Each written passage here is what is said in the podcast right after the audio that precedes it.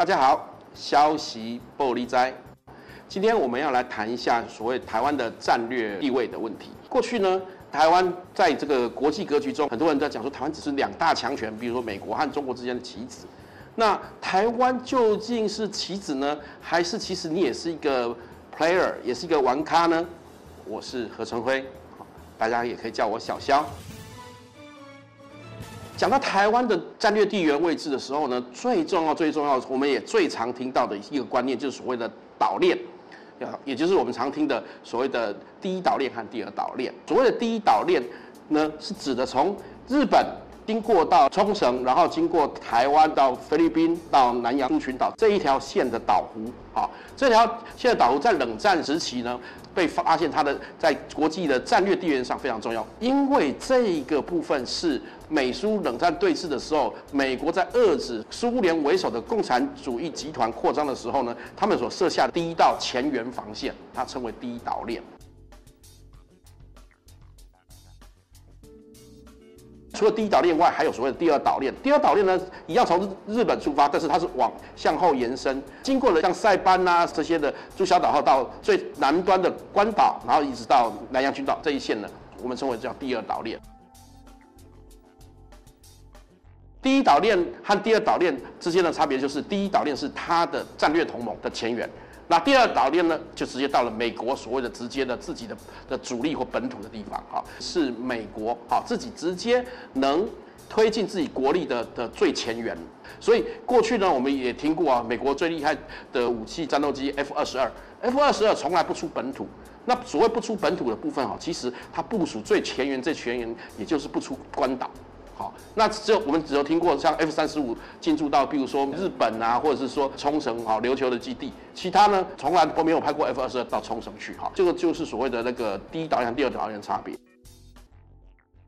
那我们可以发现，第一岛链中呢，这个台湾刚好位在这个居中的位置。那这个居中的位置有什么意义呢？北面控制的一条水道叫做宫古水道，南面是所谓的巴士海峡。这两条水道刚好是中国的海军啊，不管是东海舰队或是南边的南海舰队，好，要进入从岛湖的这个陆棚区的浅水区，要进入东半面的这个深水区的一个重要的孔道啊，他们一定要经过这北面或者南面的孔道，才能进入所谓的深水区。中国要意欲想要从陆权国家变成海权国家，其实最大关键就是一定要进入这个所谓的的深水区，而要进入深水区，就必定会经过这两条水道。大家可以发现，唯一可以。在一个地方控制两条水道的地方就是台湾。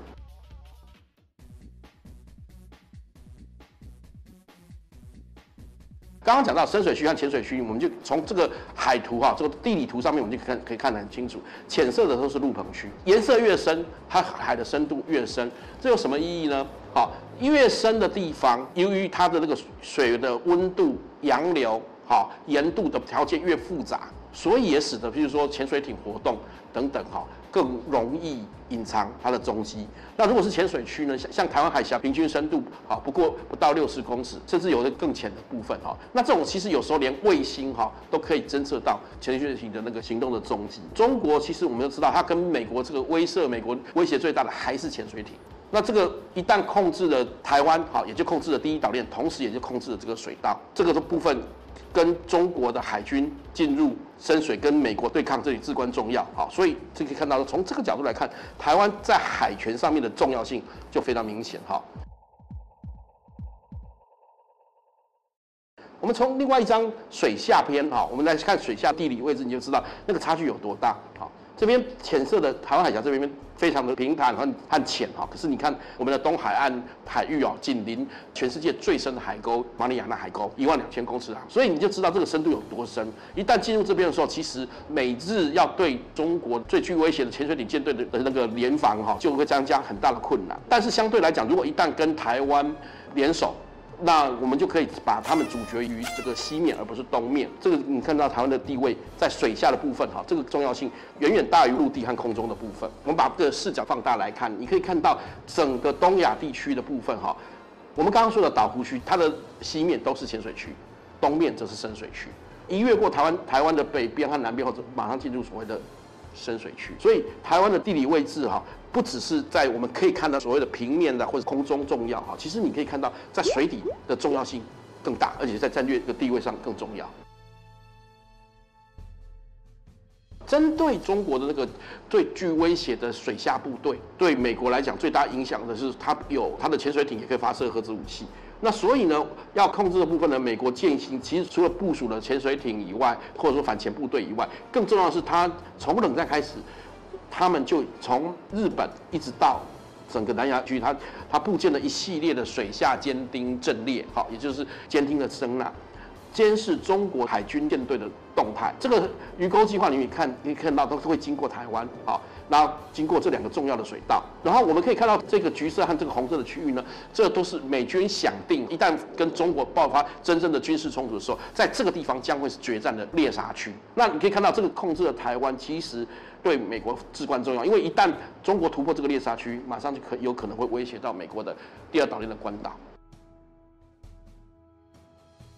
我们可以看到，台湾在亚太地区的战略位置的重要性就很清楚了哈。中国过去啊，其实它没有什么辽宁舰，什么那么多的军舰啊。其实它军舰最近像下下饺子那么多的是这几年的，随着中国的国力提升了哈。中国如果想要从一个陆权国家转变成一个海权国家，必然要经过刚刚讲的这两个水道，而其最重要的控制区域就是台湾。突破了第一岛链，它才能进而威胁第二岛链。一旦美国在第一岛链、第二岛链失守后，美国将直接会守所谓的第三岛链。第三岛链就是在哪里呢？已经到了夏威夷，已经不在图上面了哈。所以你就知道这个将会形成中国战略学者一直说的所谓的中美两大强权平分太平洋这样的野心，能不能做到还是另外一回事。但是你可以看到，这个从战略地缘位置上遏制中国从陆权国家转变成海权国家，进而威胁到全世界这个过程中，一个很重要的关键地位是哪里呢？就是台湾。台湾跟自由世界是站在一起的时候，最有效率遏制这个陆权国家的积极扩张的野心。反之，如果台湾落入中国的魔爪，必然威胁整个世界的秩序。那么，美国为了要重新平衡这个战略的不均衡性，势必也会对台湾有所动作。所以，我们就讲到一个关键的问题啦。那台湾在这场博弈中要做的事情是什么？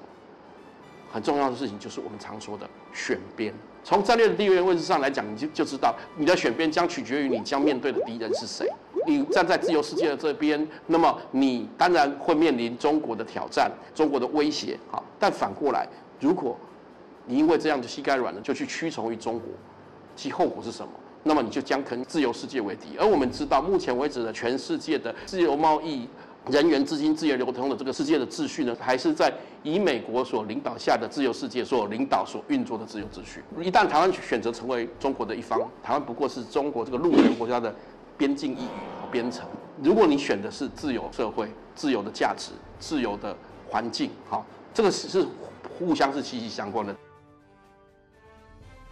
这几十年来，台湾的发展哈，也正是因为我们选择了站在这个方向，或者说刚好被划进了这个所谓的自由世界哈，因为被划进这个里面来，所以我们得到了相关的很多所谓的冷战红利。因为这样子，我们有了所谓的经济奇迹哈。这也告诉大家，经你的经济奇迹不是因为某些人的英明神武啊，不是啊，是因为刚好刚好你划对边了，好站对边了。我们当然知道当时是威权时代啦，好，可是因为他这个威权政府哈，至少聪明的没有想说我还要超英赶美，没有说我要我要跟美国对着干哈，所以我们还有机会分享到所谓的冷战红利。而未来的格局里面，这样的格局短期内看起来仍然是不会变哈，特别特别我们在知道这个美中贸易大战的格局底下，这样的情形仍然会继续竞争下去。最后我们要讲的就是我们刚刚所说的。台湾的战略地位，从刚刚的比较里面，我们知道台湾并不是所谓的棋子。台湾在这个战略地位中是一个参与者。那么，你作为一个参与者，就必须要积极负责的做一个选择，因为你的选择将决定你成为哪一阵容。而这个选择这个阵容，事实上也代表着你选择的是哪一个价值体系、哪一个生活方式，以及哪一个独立自主的人格，还是作为依附的附从。通过这样的分析，我们就已经很清楚了哈，就台湾不但不是所谓的筹码，更不会是一个妻子，台湾是一个 player。我想这是我们今天消息玻璃斋要跟大家一起分享的。好，我是何成辉，小肖，谢谢大家。